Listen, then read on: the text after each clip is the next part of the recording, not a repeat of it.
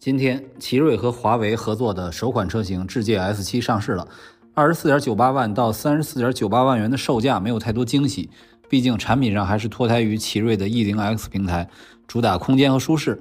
和孪生兄弟星途星际源 ES 相比，在智能驾驶方面，奇瑞是采用了英伟达的路线，而智界 S7 是华为路线。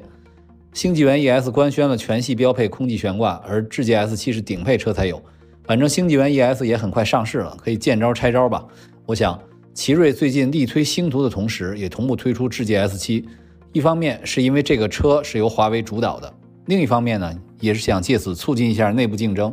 如果连同门兄弟都打不过，怎么去打其他的竞品呢？其实大家更关心的是余承东有什么金句。果然，一句我们也更欢迎更多有实力的车厂与我们的智选车合作，比如像一汽。带来了一汽两家上市公司一汽解放和一汽富维双双涨停。从二十六日华为长安官宣合作到今天智界 S7 上市，华为一再成为热点，并不是有意而为之，而是凸显华为在汽车领域的策略紧密落实，是华为在汽车行业影响力与日俱增的体现。所以，我们从华为和长安的合作开始说起，看看华为在下怎样一盘大棋。十一月二十六日，长安汽车发布公告，宣布和华为签署投资合作备忘录。华为将设立一家从事汽车智能系统及部件解决方案研发、设计、生产、销售和服务的公司。长安汽车拟投资该公司，并开展战略合作。长安汽车及其关联方获取股权比例的目标不超过百分之四十。这个事情的关注点在于：第一，华为为什么这么做？第二，谁从这件事受益？第三，会给行业格局带来什么变化？先说第一个问题。显然，华为在汽车圈越玩越大，但是又要解决企业最忌惮的灵魂问题。华为投资成立的这家公司，实际上可以理解为是以长安为主的一批车企实现利益绑定，且有强大势力背书的创新产业联盟。否则的话，华为东一榔头西一棒子，一会儿智选车，一会儿 HI 模式，搞得大家都不知道谁得宠了，或者该参与哪个模式。开个玩笑，华为的合作方就像是九王夺嫡，长子生的最早，但是庶出，嫡子比较懦弱，扶不上墙，后面的儿子们有的能力强，政绩好，有的口碑好，会来事儿。但始终怕再有一个年富力强的小儿子。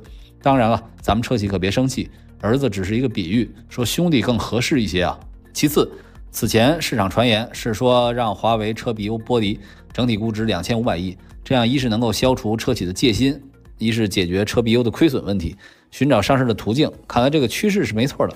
而且呢，华为也可以借此逐步理顺智选车模式和 HI 模式的内部竞争问题。所以回答第二个问题，谁是最大的受益者？当然是长安了。这次长安是主动发起新一轮内卷，不但深度绑定华为，而且在这家新公司以及阿维塔，大家相互持股，保证了利益。华为一定会重点为阿维塔的高端形象赋能，让阿维塔成为华为系产品的金字塔尖儿。包括深蓝等品牌也一定会从此受惠。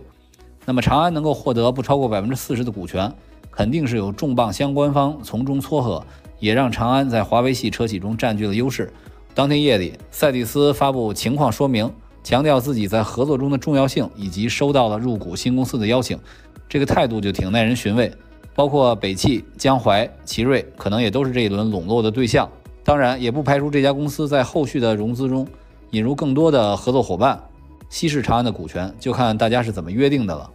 华为和长安官宣合作，不只是几家企业的事儿，将会给行业格局带来新的变化。我们分三点来说，首先。汽车智能方面的主机厂和供应商此前少有如此大规模深入合作的模式，这说明汽车的产业生态正在形成，车企不得不站队。实力强的与其抗拒，不如一边合作一边消化吸收，利益绑定；实力弱的就出卖灵魂。但是想完全独立的搞自己的体系会更难。合资企业怎么抉择，则是难上加难。第二，和第一点紧密相关，自己搞体系为什么这么难？车企自己都承认，汽车将是智能化生态中的一个节点，而不再是孤立的交通工具。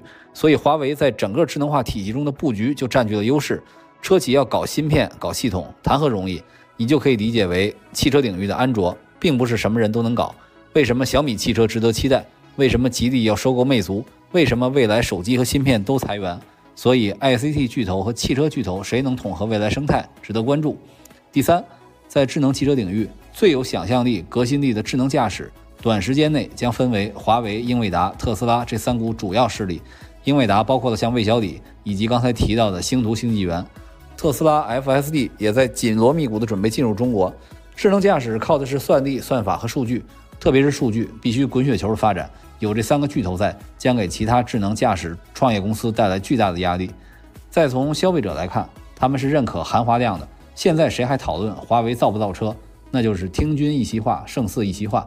不管你是问界、智界，还是张家界、黄洋界，我相信大部分用户都只知道华为汽车。这样，华为就取得了两面通吃的效果：对老百姓利用华为的口碑，而对业界规避华为的侵略性。最后说一句，汽车行业巨头中，比亚迪的牌都亮出来了。华为在逐步亮牌，小米打什么牌还值得期待。其他头部企业也确实需要有自己的抉择。